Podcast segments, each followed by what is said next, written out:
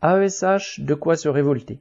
Le 3 octobre, les accompagnants des élèves en situation de handicap, les AESH, qui permettent à des jeunes atteints de handicap quel qu'il soit d'intégrer l'école comme les autres enfants, étaient appelés par les syndicats à faire grève. Ce sont leurs conditions de salaire de travail et, de ce fait, les conditions d'accueil de ces jeunes qui se détériorent. Citation. En moyenne, les AESH n'obtiennent que des contrats de 21 heures par semaine pour un salaire mensuel en dessous de 800 euros. Vous vous rendez bien compte que c'est invivable, fin de citation, témoignait une AESH au collège Saint-Exupéry de Lons-le-Saunier, syndiqué au SNUIPP, principal syndicat dans l'enseignement primaire.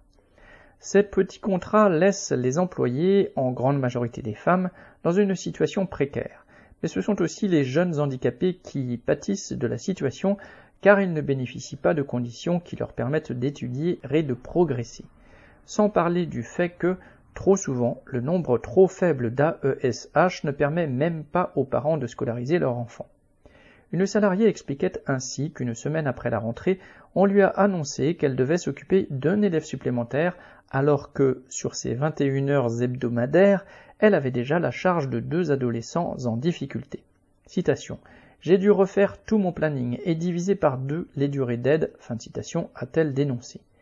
Le gouvernement ne prévoit aucune embauche à la mesure des besoins, bien au contraire. Il envisage en effet de fusionner le métier d'AESH avec celui de surveillant, assistant d'éducation AED, soi-disant pour offrir un temps plein aux AESH, mais pour faire le travail de deux personnes.